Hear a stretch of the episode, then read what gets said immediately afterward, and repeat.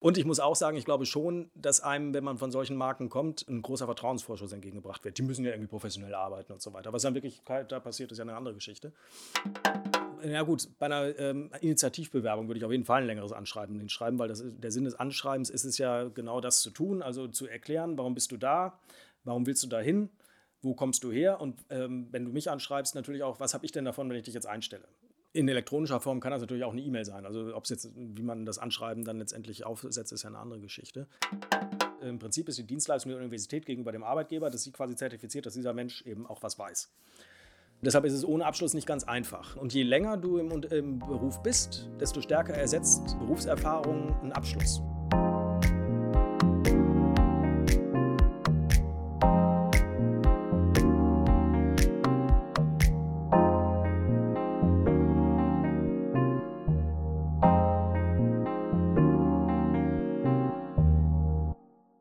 Hallo und herzlich willkommen beim Pausengespräch, dem Podcast von Uni Clever. Mein Name ist Mel und in diesem Podcast treffe ich mich mit interessanten Menschen in ihrer Mittagspause, um einen Einblick in ihren Alltag zu bekommen und ein paar nützliche Karrieretipps zu erhaschen.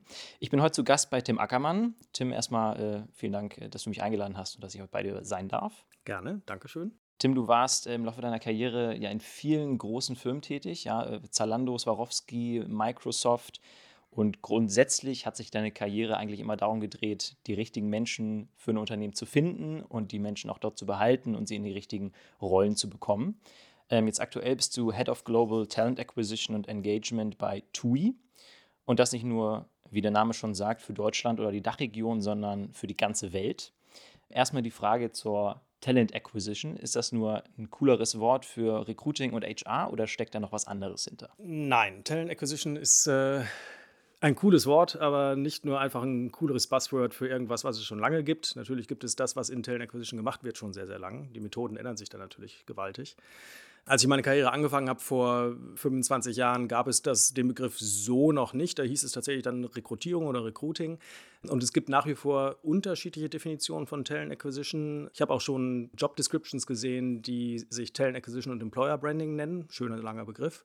Für mich bedeutet Talent Acquisition die Ganzheitlichkeit allens, äh, was im Employee Lifecycle bis zum Onboarding mit dem Mitarbeiter passiert. Und wenn man dann noch ein bisschen weiter guckt, deshalb in meinem Jobtitel auch noch Engagement. Ich sehe das noch ein bisschen ganzheitlicher äh, in der Vereinigung von Candidate und Employee Experience. Aber Talent Acquisition bedeutet im Prinzip Employer Branding, also das ganze Thema Marketing des Arbeitgebers, das ganze Thema Sourcing, was ja auch in den letzten Jahren viel stärker erst aufgekommen ist, also das aktive Suchen äh, und Ansprechen von Kandidaten und letztendlich Recruiting als der Prozess des äh, Auswählens und in das Unternehmen hereinbringens von Kandidaten. Das ist für mich Talent Acquisition. Also Recruiting ist letztendlich quasi ein Teil von Talent Acquisition. Und kann man sagen, dass Talent Acquisition allgemein weitaus strategischer ist und langfristiger und vielleicht auf spezifischere Felder runtergebrochen als reines Recruiting? Naja, Recruiting ist ja schon mal eine operative Aufgabe. Du kannst beides strategisch natürlich angehen. Eine kurzfristige Talent Acquisition als solches kann ich mir schwer vorstellen. In dem Sinne ist es schon strategischer, aber auch Recruiting hat natürlich Strategien. Talent Acquisition definiert das Ganze sicherlich ein Stück weit langfristiger in dem Sinne, dass äh, noch ein stärkerer Fokus darauf liegt, welche Menschen man ins Unternehmen reinholt, dass man auch auf Kompetenzen guckt, ähm, die über das, was momentan gebraucht wird, hinausgehen. Also ich sage mal ganz operativ im Recruiting der Hiring Manager, die Person, die jemanden zu besetzen hat der möchte immer gerne jemanden haben, der sofort zu 100% funktioniert und da auch super drin ist in dem, was er macht. Wenn du die Talent Acquisition Brille aufsetzt, klar will ich das auch, aber mir ist es auch nicht ganz unwichtig, dass diese Person, gerade jetzt, wenn es agiler wird äh, im Unternehmen äh, und auch das Unternehmen seine Strategien ändert, dass diese Person dann nach wie vor auch gut ist im Unternehmen und mit dem Wandel mitträgt und mitgestalten kann. Das heißt, du musst auf ein bisschen andere Dinge auch gucken. Also du musst auch die Unternehmensstrategie verstanden haben, musst auch weiterdenken als an die jetzige Performance, die sicherlich wichtig ist, aber ich würde wahrscheinlich eher jemanden nehmen, egal in welchem Job, sage ich ganz ehrlich, der eher zu 80 Prozent funktioniert, aber dafür die Kompetenzen mitbringt, auch in drei Jahren noch beim Unternehmen zu bleiben, als jemanden, der jetzt gerade in diesem Moment zu 100 Prozent funktioniert, aber dann eben, wenn sich da irgendwas ändert, nicht mehr mitkommt. Auch da gibt es unterschiedliche Schulen. Man kann auch sagen, man rekrutiert halt nur die Leute für jetzt gerade und in dieser agilen Welt äh, arbeitet sowieso jeder in Zukunft bei verschiedenen Unternehmen gleichzeitig oder in der Gig-Economy, also dass man einen, von einem Auftrag zum nächsten geht. Aber auch das wird jetzt wieder den Rahmen sprengen. Und du siehst schon, es kann auch ein sehr philosophisches und strategisches Thema werden, wenn man möchte. Und jetzt in deiner aktuellen Rolle, ich meine, ähm, Head of und dann auch noch Global. Ähm, wenn ich mir das vorstelle, hat man da überhaupt noch was mit dem Kerngeschäft und den Suchen von Leuten zu tun? Oder bist du eigentlich die ganze Zeit nur damit beschäftigt, deine Teams international zu, zu koordinieren und irgendwie auf Reihe zu halten? Also rein operativ eher seltener. Das nimmt natürlich ab, es ist ganz klar. Also auch, ich sag mal, der Vorstand der Telekom verkauft auch keine ähm, Handyverträge. Also je weiter du in der Hierarchie, klingt jetzt doof, aber nach oben steigst, desto mehr arbeitest du natürlich strategisch und weniger operativ. Aber jetzt beispielsweise in diesem Augenblick besetze ich selber ähm, klassisches Executive Recruitment, äh, eine Position für einen Personalleiter eines relativ großen Bereichs der TUI oder Personalleiterin. Wahrscheinlich wird es auch eine Personalleiterin, aber gut. Und das mache ich selbst. Also zum einen, weil es mir wirklich auch Spaß macht und zum anderen, weil bei so einer sehr strategischen, hoch angesiedelten Position ist es auch ganz schön, da vielleicht so ein bisschen auch mal die Hand mit drauf zu haben und eben genau das umzusetzen, was ich eben gemacht, äh, gesagt habe. Also dafür zu sorgen, dass eben auch äh, eine sehr langfristige Perspektive damit reinkommt. Ähm, wobei das auf den Leveln häufig sowieso so ist, weil du ja eher strategische Positionen auch besetzt. Aber das ist das, wo ich tatsächlich operativ Recruiting dann auch nochmal verantworte. In der Regel ist es relativ wenig operativ. Wenn operativ, dann eher im Sinne von Projekten. Also wenn wir jetzt beispielsweise eine neue Karriere-Website aufbauen, dass man da mit den Agenturen auch mit reingeht äh, und ähnliche Themen. Aber klassisches Umsetzen hm, nicht mehr ganz so stark. Nehmen wir mal jetzt das Beispiel von der höheren Stelle, die ihr besetzen wollt. Wie ist das denn? Bist, bist du dann aktiv operativ dabei, rumzufliegen und Leute zu fragen? Oder fragst du Leute, die du sowieso schon kennst? Oder also für solche hohen Positionen nehme ich mal an, ist ja nochmal was anderes, als wenn man auf breiter Fläche einfach allgemein äh, Sachbearbeiter sucht. Ähm, ja, es ist ein Stück weit anders. Rumfliegen momentan eher weniger, leider. Und das wäre auch klassisch ein Headhunter-Job. Also normalerweise oder oft werden solche Positionen auch über Headhunter besetzt. Die fliegen auch persönlich äh, viel rum. Wie die das machen, machen die machen es ähnlich wie wir auch, äh, haben ein anderes Netzwerk und haben teilweise anderen Zugang zu den Kandidaten. Und für manche Positionen erwarten Kandidaten auch, dass die von Headhunter angesprochen werden. Beziehungsweise äh, ist es teilweise auch heikel für ein Unternehmen, bei einem Wettbewerber direkt Kandidaten anzusprechen, weil es in Deutschland ähm, auch gesetzliche Vorgaben gibt wegen unlauterem Wettbewerb und ähnlichem. Aber das ist in diesem Fall äh, nicht so. Es handelt sich eben um Personalleiterfunktion. Das heißt, in dem Fall ist es für mich ganz angenehm, weil ich habe ein extrem großes Netzwerk, insbesondere natürlich auch im Personal. Und da gucke ich jetzt einfach mal, ich frage ein paar Leute, kriege Empfehlungen, ein paar identifiziere ich ja noch selber. Aber das ist relativ einfach in dem Fall, dass mir die Leute zuhören, weil es eben auch meine Industrie ist.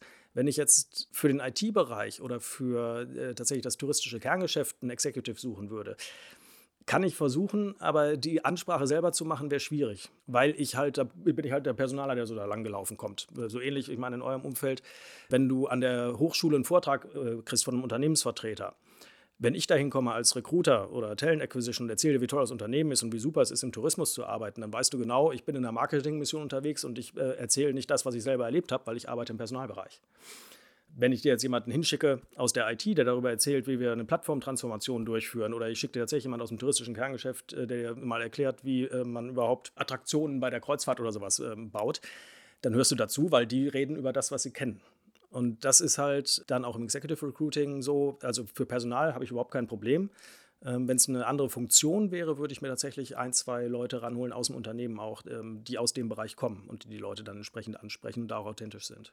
Du hast jetzt eben schon angesprochen, früher wäre Rumfliegen äh, der Fall eventuell gewesen, jetzt heute natürlich momentan nicht. Hat sich irgendwas während der Pandemie noch für euch geändert, außer dass ihr jetzt mehr Homeoffice machen müsst? Ja, Homeoffice ist ja ein Thema, das äh, ist im Prinzip Arbeitsorganisation. Das hat sich für mich positiv geändert, weil ich bin es gewohnt. Also äh, die TUI ist stark, wie einige andere Unternehmen auch, zumindest im administrativen Bereich, also eben in unseren Geschäften auch, ähm, auf Büros ähm, nicht angewiesen gewesen. Aber es äh, ist schon so, dass es üblich war in der Unternehmenskultur halt, man kommt morgens ins Büro und geht. Ähm, ich habe aber in meiner Laufbahn auch äh, global Teams geführt. Ähm, da geht es aufgrund der Zeitzonen schon so nicht. Und ähm, ich bin seit Jahren gewohnt oder Jahrzehnten äh, mit den Leuten virtuell zu arbeiten. Für mich ist das also echt okay. Ich spare die Zeit, zur Arbeit zu fahren. Aber das ist in der Tat, hat sich geändert. Die, Nutzung, wir hatten zum Glück die Technologien bereits an der Hand. Teams, SharePoint, äh, alles Mögliche, also Skype, also was du haben willst. Technisch sind wir da extrem gut aufgestellt und nutzen es auch.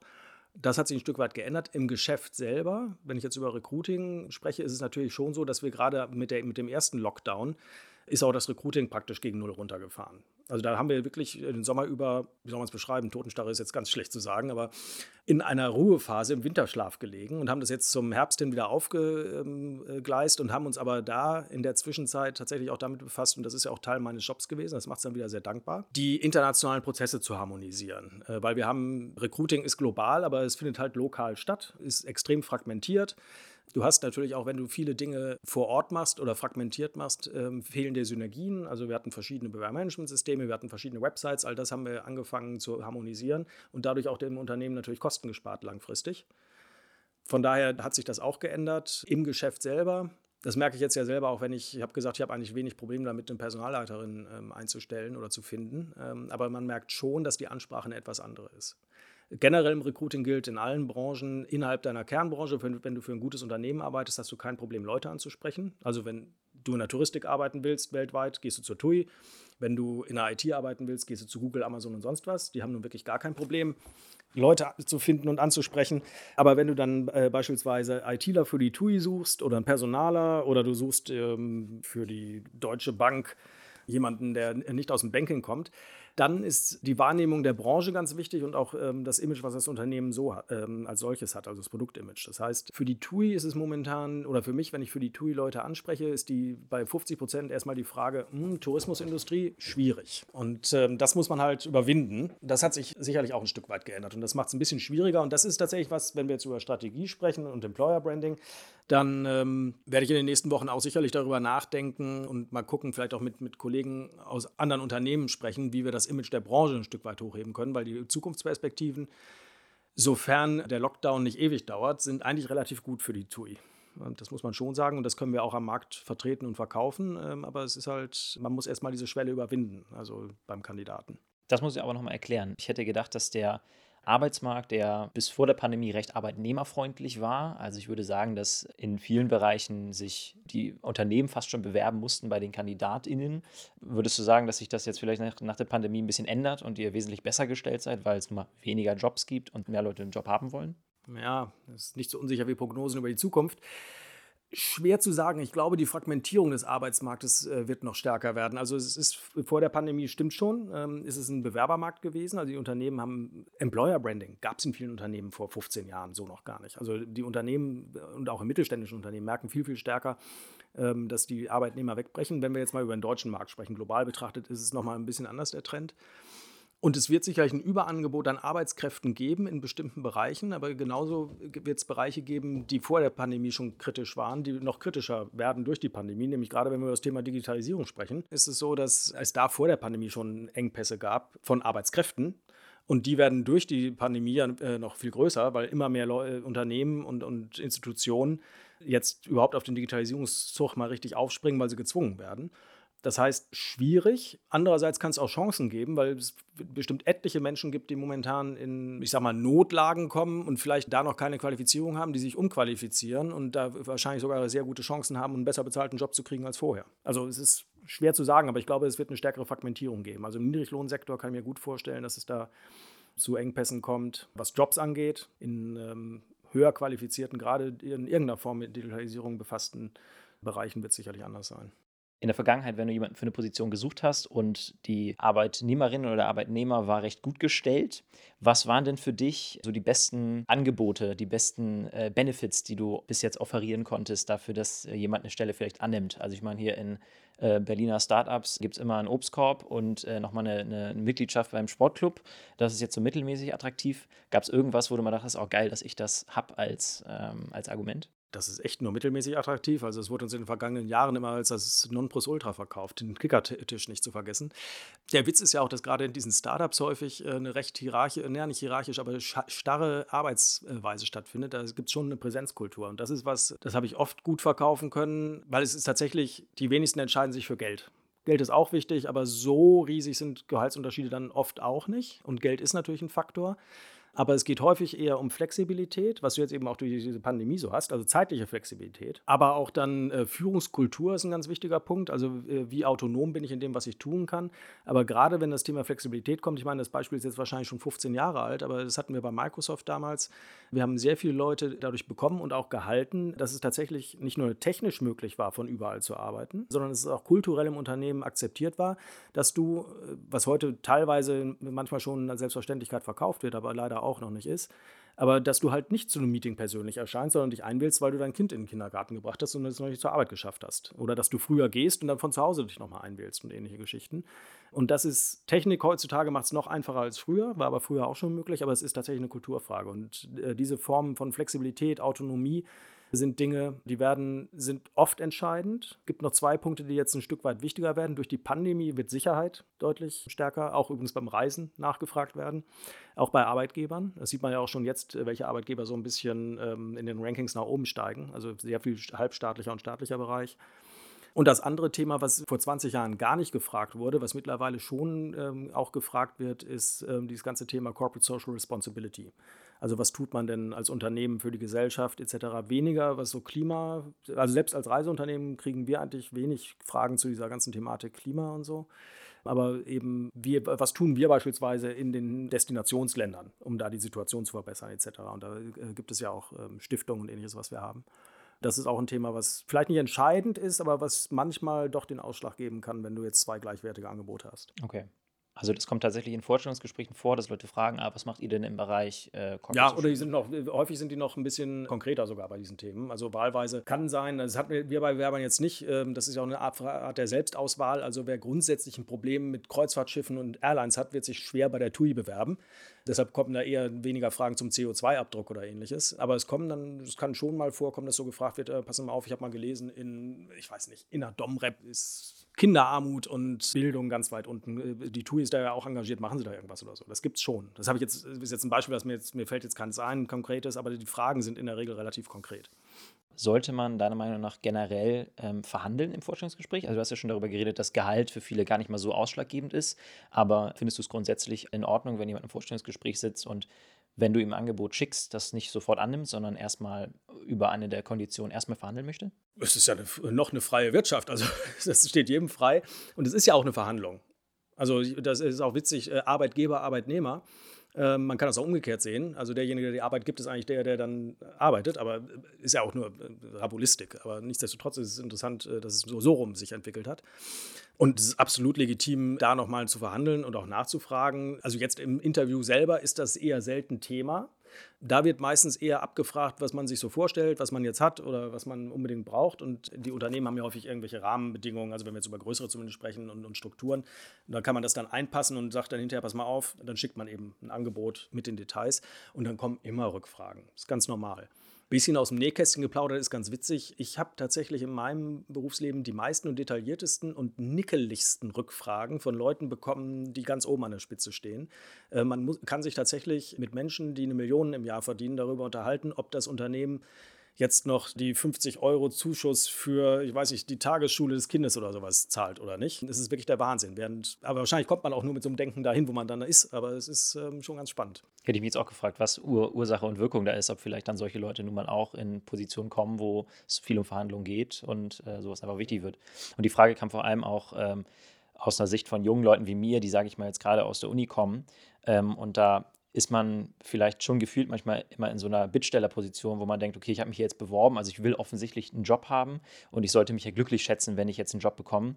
Und wenn ich jetzt äh, komme und äh, anfange zu verhandeln, hat man Angst zumindest, dass das als, ja, ähm, äh, ja, dass es falsch aufgenommen wird einfach. Nee, also das äh, halte ich für völlig legitim, wobei verhandeln ist auch ein großes Wort in dem Zusammenhang. Wenn ich jetzt als Absolvent käme, ich kriege ein Angebot hingelegt, dann würde ich natürlich mal nachfragen, dies und das und jenes, geht das auch anders? Oder man muss sich auch überlegen, will ich was tauschen? Beispielsweise kann man auch Flexibilität für ein bisschen Geld eintauschen. Oder ich habe es jetzt so gemacht, ich glaube, da hatte ich jetzt noch kein Betriebsgeheimnis, aber mein absolutes Gehalt war mir nicht ganz ausreichend. Dann habe ich halt rausgehandelt, dass ich zwar das absolute Gehalt so kriege, aber dass mein Vertrag auf 90 Prozent läuft. Dadurch habe ich dann quasi ein paar Stunden die Woche mehr frei und nominal habe ich ein höheres Gehalt, wenn ich auf 100 Prozent hochrechne. Kann man auch machen. Also ich finde es völlig legitim nachzufragen. Jetzt gerade im ersten Job, also oder auch generell äh, würde ich immer sagen, ja, aber es ist tatsächlich ein Trade-off. Also ich würde gucken, will ich den Job wirklich haben? Macht der mir Spaß? Bringt der mir was? Was bringt der mir? Kann ich da was lernen? Etc. pp. Das Geld kommt irgendwann dann von alleine. Weil wenn man sich das Richtige raussucht, hat er Spaß dran, dann läuft es auch und macht man Karriere wenn wir schon beim Thema Vorstellungsgespräche sind, es gibt ja so die klassischen Tipps, was man beachten soll, wenn man im Vorstellungsgespräch sitzt. Ja, Körpersprache, Fragen stellen, sich gut vorbereiten, ein bisschen was über das Unternehmen wissen vielleicht. Gibt es irgendwelche Sachen, worauf du immer primär geachtet hast, was vielleicht einem gar nicht unbedingt in den Sinn kommt? Oder sind es tatsächlich diese klassischen Sachen, die wichtig sind? Also im persönlichen Vorstellungsgespräch, sage ich mal so, ist es schon gut, wenn man eine gute Kinderstube hat. Also Körpersprache Man merkt tatsächlich, wenn jemand versucht, sich irgendwie zu kontrollieren, das geht meistens in die Hose, entweder vergisst du dann richtig zu denken oder er fängt dann doch an, irgendwie rumzuzappeln. Also ich würde tatsächlich gucken, dass man ganz normal seine Kinderstube hat, da nicht irgendwie übertrieben ist und auch nicht versucht, sich zu kontrollieren. Auf der anderen Seite äh, ist es aber auch so, ähm, dass auch da auf der Unternehmensseite natürlich nichts überinterpretiert werden sollte. Und wenn wir jetzt über Vorstellungsgespräche und diese ganzen Prozesse sprechen, muss ich immer dazu sagen, ich selber bin fast nur in Großunternehmen sozialisiert worden. Auch da findet man Hiring Manager, die extrem unprofessionell sind, weil sie vielleicht auch jahrelang schon nicht mehr eingestellt haben oder seit 30 Jahren das Gleiche machen. Aber es ist ein Unterschied zu sehr kleinen Unternehmen in der Art und Weise, wie man äh, Vorstellungsgespräche führt und welche Vorstellungen man auch teilweise hat. Und auch jeder Personaler ist ein Stück weit anders. Von daher ist das, was ich sage, dann gilt das für mich sicherlich. Es gilt nicht unbedingt für, ich sag mal, ein Startup irgendwo oder einen mittelständischen Bauunternehmer oder irgendwie sowas in der Richtung. Dinge, die besonders, ja, das ist eben so ein Punkt. Also klar gibt es vielleicht irgendwelche Dinge, auf die ich achte, äh, auf die jemand anders nicht achtet. Also die wären dann ungewöhnlich.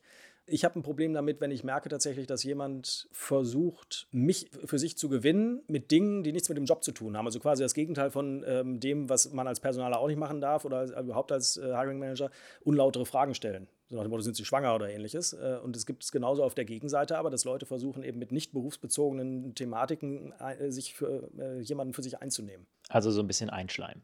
So ein bisschen. Einschleimen, das habe ich so, naja, wahrscheinlich habe ich es doch schon mal irgendwann erlebt, also dann habe ich es wieder vergessen. Aber tatsächlich einfach so versuchen, jemandem nach dem Mund zu reden oder da irgendwie, ist ja schön, man soll ja auch einen gemeinsamen Common Ground finden und, und ein schönes Gespräch haben, aber es wäre schon gut, wenn es ums Berufliche geht, sich auch auf die beruflichen Dinge fokussiert. Du hast immer wieder perfekt übergeleitet zu einer Frage, die ich noch stellen wollte bezüglich großer Unternehmen. Du warst ja selber bei vielen großen Konzernen und ich habe oftmals das Gespräch mit Leuten, die sich uneinig sind, was denn nun besser ist. Viele Leute achten darauf, dass sie möglichst große Marken auf dem Lebenslauf haben. Ja? Und je größer das Unternehmen ist, desto besser. Achtest du da als Personaler auch drauf? Also äh, siehst du eine, ein großes Unternehmen und denkst vielleicht im ersten Moment oh, okay, ist schon mal, gucke ich schon mal eine Sekunde länger drauf? Oder sind auch kleine Unternehmen gleich attraktiv, weil man vielleicht weiß, okay, die hatten da vielleicht mehr Gestaltungsmöglichkeiten und konnten ein bisschen mehr lernen, ähm, ein bisschen vielseitigere Erfahrungen sammeln als in einem großen Konzern. Also dazu muss ich erstmal sagen, es wäre ja unlauter, wenn ich mit meiner Berufshistorie sagen würde, äh, große Marken hätten mich nicht angemacht. Äh, und ich muss auch sagen, ich glaube schon, dass einem, wenn man von solchen Marken kommt, ein großer Vertrauensvorschuss entgegengebracht wird. Die müssen ja irgendwie professionell arbeiten und so weiter. Was dann wirklich da passiert, ist ja eine andere Geschichte. Und ich glaube schon, dass es ein Vorteil ist in vielen Bereichen. Ich selber jetzt äh, nach all den Jahren muss sagen, äh, es kommt ein bisschen auf den Job an, den man sucht, weil in kleinen Unternehmen können Leute mehr Verantwortung tragen, glaube ich. Also sind mehr dafür verantwortlich, was sie auch tun und sind agiler beispielsweise häufig auch. Also sie haben es gelernt, verschiedene Dinge zu tun, äh, mussten schneller reagieren. Das ist so ein Stück weit ähnlich wie jetzt nicht mal gerade für Unternehmer, wenn wir auch über Personal sprechen. Ich habe für meine Bereiche früher sehr viel äh, Menschen tatsächlich aus der Hotellerie und so geholt, weil die kundenorientierter sind und auch unter Stress freundlich zu Leuten bleiben und das verstehen können. Den Rest kann man den ähm, Recruiter beibringen, wenn es jetzt klassisch nur um, um das Recruiting-Geschäft geht. Aber die, äh, diese Eigenschaften, das ist schon was, das, das ist schwer zu lernen, aber die Menschen, die in der Hotellerie waren, die wissen, wie es geht. Und analog ist es dann eben auch mit kleinen Unternehmen. Also äh, ich würde immer für, gerade für so Thematiken wie Marketing beispielsweise, würde ich immer gucken, dass ich da vielleicht jemanden aus einem eher kleinen Unternehmen hole. Andererseits braucht man auch wieder Leute, die ähm, große Kampagnen fahren können. In der IT oder Analytics kommt es tatsächlich auch immer darauf an, was hat denn das Unternehmen gemacht. Wenn wir jetzt über den Lebenslauf äh, nachdenken, bei einem großen Unternehmen habe ich immer, wie Employer Branding auch, ich habe eine Vorstellung davon, was das Unternehmen macht. Da ist es für mich natürlich leichter, äh, dieses Bild zu nehmen und dann zu sagen, dann wird er das da gemacht haben und die Person einzuladen. Bei kleinen Unternehmen, wo ich erst die, mir die Mühe machen muss, zu gucken, was hat denn das Unternehmen eigentlich gemacht, ist schwieriger. Also da kann ich mir schon herleiten, dass das äh, ein Unconscious Bias oder irgendeinen Nachteil ergeben kann. Ich würde in den Lebenslauf immer erstmal reinschreiben bei den Unternehmen einen Satz dazu, was das Unternehmen denn eigentlich macht, selbst wenn es ein Großkonzern ist. Bei jeder Station, die man so hatte, dass man das dann mal weiß und nachgucken kann, und dann hat man schon mal ein Bild im Kopf. Also statt nur zu schreiben, hier, ich war bei der, der Firma, sogar schreiben, kurz, was macht diese Firma? Ja, Weltmarktführer in, äh, weiß ich nicht was, 3000 Mitarbeiter, blub. Das habe ich tatsächlich noch nie irgendwo gehört. Ist aber ein guter, guter Hinweis. Ja, und dann, also dann gebe ich gleich noch einen. Also das würde ich immer machen, äh, also Unternehmen und dann einen Satz zum Unternehmen, so ein Kursiv vielleicht darunter oder sonst irgendwie, dass man es leicht lesen kann. Und dann würde ich tatsächlich, weiß ich jetzt nicht, ob das jetzt schon bei, wenn man Absolvent ist, funktioniert, aber ich würde auch immer reinschreiben, das finde ich auch mal ganz hilfreich, zwei, drei ähm, Hauptkompetenzen, die man da entwickelt hat in dem Job oder die Learnings, die man hatte. Also äh, was ist denn, hat das denn ausgezeichnet? Was habe ich denn da jetzt mitgenommen oder geliefert oder was auch immer? Das erleichtert das Lesen ungemein und vor allen Dingen lenkt man den Blick desjenigen, der es liest, gleich auf das, was man eigentlich als Stärke da hervorheben will. Wie ist es bei dir mit Anschreiben? Äh, es gibt ja die Diskussion, ob man Anschreiben überhaupt noch braucht oder ob nicht ein Lebenslauf reicht. Was ist deine Meinung dazu? Das ist so ein bisschen wie die berühmte dritte Seite, die man vor dem Lebenslauf und das Anschreiben heften soll und die Zeugnisse, wobei man ja keine Mappen mehr hat. Kommt drauf an. Die E-Mail, die man schickt, ist ja auch ein Anschreiben im Zweifelsfall. Also von daher, da würde ich auf jeden Fall ähm, das klassische Anzei äh, Anschreiben, äh, Techniken benutzen. Ja gut, bei einer ähm, Initiativbewerbung würde ich auf jeden Fall ein längeres Anschreiben hinschreiben, weil das, der Sinn des Anschreibens ist es ja genau das zu tun, also zu erklären, warum bist du da, warum willst du da hin, wo kommst du her und ähm, wenn du mich anschreibst, natürlich auch, was habe ich denn davon, wenn ich dich jetzt einstelle. Und da willst du ja auch schon den Blick auf die Dinge lenken, die äh, dich besonders auszeichnen. Also bei einer Initiativbewerbung immer. In elektronischer Form kann das natürlich auch eine E-Mail sein. Also ob es jetzt, wie man das Anschreiben dann letztendlich aufsetzt, ist ja eine andere Geschichte. Ansonsten habe ich schon ewig keine so richtig klassische Anschreiben. Eher auch nicht. Also das kam immer per E-Mail, dann standen da drei, vier Sätze, weil man hat in der Regel vorher kurz irgendwie über LinkedIn oder sonst irgendwo mal gecheckt äh, gegenseitig äh, und dann lief das so. Also wenn man aber eine klassische Initiativbewerbung, also wenn ich jetzt wieder denke nach dem Studium, klar, auf jeden Fall. Thema nach dem Studium, was hast du eigentlich studiert? Muss man irgendwas Bestimmtes studieren, um ähm, in den Bereich zu kommen? Das gab es bei mir damals so noch nicht. Ich habe zwar, ähm, also ich habe BWL studiert, noch als Diplomkaufmann und hatte dann als Schwerpunkt aber ABO, also Arbeitsbetriebsorganisationspsychologie. Das war damals fast schon so nah ran, wie du überhaupt an Personal kommen kannst, weil Personal als solches, klar gab es Personalmanagement-Vorlesungen in der BWL, aber es war noch relativ unentwickelt und insbesondere auch das ganze Thema äh, natürlich Talent Acquisition und Recruiting. Das, äh, wie ich daran gekommen bin, ist ja nochmal eine andere Geschichte. Heutzutage werden äh, solche Studiengänge angeboten und ich habe selber ja auch schon mal so einen gelesen, ähm, finde ich auch eine gute Sache. Ich würde mir aber überlegen, was ich dann im Personalbereich machen will und würde auf jeden Fall gucken, dass ich auch artfremde zumindest Praktika oder ähnliches gemacht habe. Also im Marketing, in der Datenanalyse. Wenn ich jetzt eher äh, psychologisch unterwegs bin, äh, was weiß ich, irgendein Coaching-Ding oder mal bei einem Headhunter gearbeitet oder sonst irgendwas. Weil das schon sehr, sehr wichtig ist, um auch zu verstehen, was da wirklich abläuft, weil die Literatur äh, auch in dem Bereich ist dann meistens schon ein paar Jahre hinter dem, was wirklich passiert. Und zum anderen, weil es tatsächlich einen noch abhebt als jemanden, der halt sich nur auf Personal spezialisiert hat, auch in, seiner praktischen Ausbildung und dazu auch noch Personal in irgendeiner Form an der Hochschule gemacht hat. Das ist zu eng, gilt aber für fast alle Bereiche.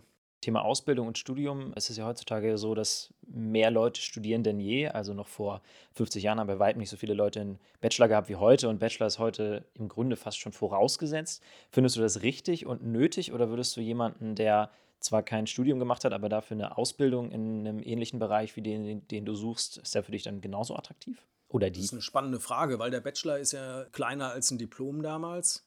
Das ist ja eine berufliche Erstausbildung, ist ja auch kürzer.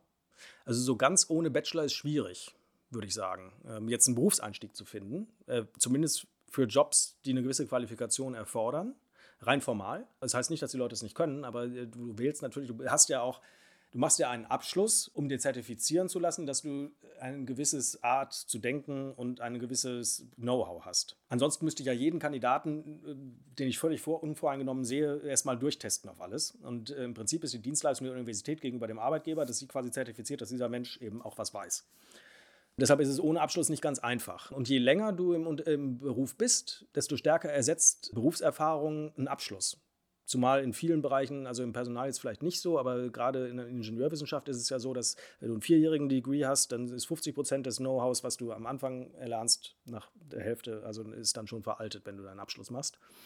Und auch das, was ich mache, hat mit dem, was ich mal gelernt habe, soweit ich mich doch dann erinnern kann, nichts zu tun. Also von daher, irgendwann schlägt Erfahrung Abschluss, auf jeden Fall. Aber für den Einstieg und auch, ähm, und ich hoffe, das wird immer noch vermittelt, um klar denken zu können, ist ein Abschluss nicht ganz äh, schlecht. Also was ich immer noch mitnehme aus meiner Ausbildung, die war sehr quantitativ, ist tatsächlich äh, Statistik. Ich kann Statistiken lesen, ich kann statistischen, äh, Statistiken fälschen, ich weiß, wie man also das einzuordnen hat. Ähm, und das ist das Wichtigste. Also nicht, dass ich Statistiken fälschen würde, aber ich weiß, wie es geht oder wie man mit Daten quasi die Dinge so aufbereitet, obwohl es die gleichen Daten sind, kann ich völlig unterschiedliche Botschaften damit senden, je nachdem, was ich erreichen will. Aber das ist was, ähm, also diese Methodenkompetenz, das kriegst du halt im Studium besser beigebracht, als wenn du es dir selber aneignest. Von daher ist das, äh, kann ich nur empfehlen, äh, einen Bachelor zumindest zu machen und irgendwann mal vielleicht einen Master drauf zu satteln, aber in einem anderen Bereich. Man soll ja auch nur den Statistiken glauben, die man selber gefälscht hat. Ganz genau. Wenn man verantwortlich dafür ist, dass Leute in ein Unternehmen kommen und das Unternehmen also ordentlich arbeiten kann. Ich nehme an, dass da schon ein gewisser Druck von oben auf einen herunterprasselt. Ja, hier, da muss eine Stelle besetzt werden zu einem bestimmten Zeitpunkt. Wie stark war das zu Anfang deiner Karriere und hat sich das irgendwie verändert? Wurde das ein bisschen stärker, je nachdem, wie, ob, die, ob die Positionen höher wurden? Also der, der Druck für dich im Beruf? Nee, also ich bin ganz ehrlich, so richtig Druck habe ich persönlich noch nie verspürt. Natürlich hast du ab und zu mal Stress und du kriegst auch Druck, aber das ist, hat sich nicht geändert, es ist anders geworden. Also äh, am Anfang war es vielleicht so, da musste ich dann diese eine Stelle ganz schnell besetzen. Jetzt ist es halt so, hier haben wir 1000 Stellen, warum sind davon 25 schon seit 180 Tagen offen oder irgendwie sowas? Ähm, also das ist, äh, im Prinzip ist die, äh, das Thema das gleiche, es ist nur ein anderer Level. Und, das muss man auch sagen, dass der Stress, den du hast, ist ein anderer. Du kriegst andere Kopfschmerzen, aber du kannst wieder diesen kurzfristigen operativen Stress natürlich besser verteilen. Nicht, dass du ihn weitergibst an deine Mitarbeiter, aber wenn ich irgendwie Thematiken habe, die bearbeitet werden müssen, kann ich das jemandem geben und sagen, mach das mal. Und jeder, der was Gegenteil sagt, der lügt. Oder ist ein Micromanager, dann ist aber auch, äh, wird er auch wahnsinnig.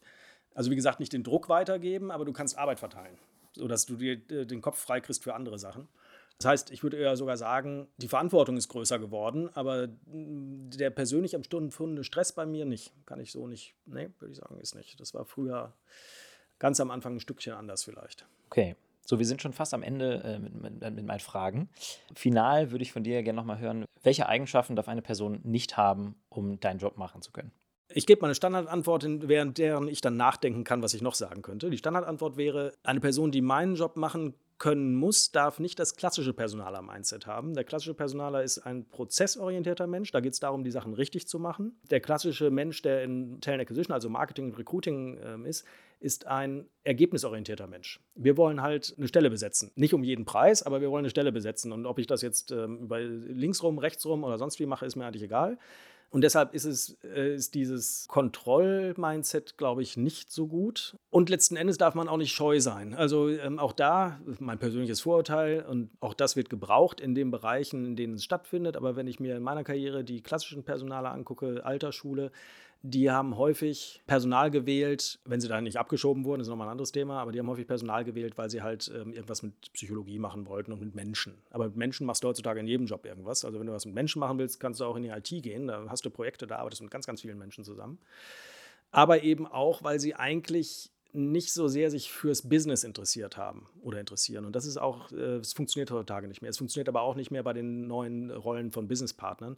Du musst halt schon den Willen haben, dich auch mit dem Geschäft, was da eigentlich stattfindet, auseinanderzusetzen. Dieses komplett losgelöste, ich mache Personal, aber wo ich es mache, ist eigentlich äh, egal, ob es jetzt ein Pharmakonzern ist oder ist Zalando oder sonst irgendwas.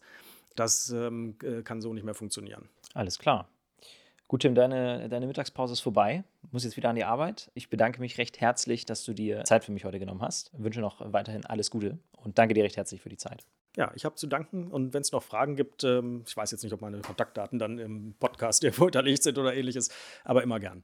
Wunderbar, ja, wir verlinken das. Und ähm, vielen Dank an alle unsere Zuhörerinnen und Zuhörer.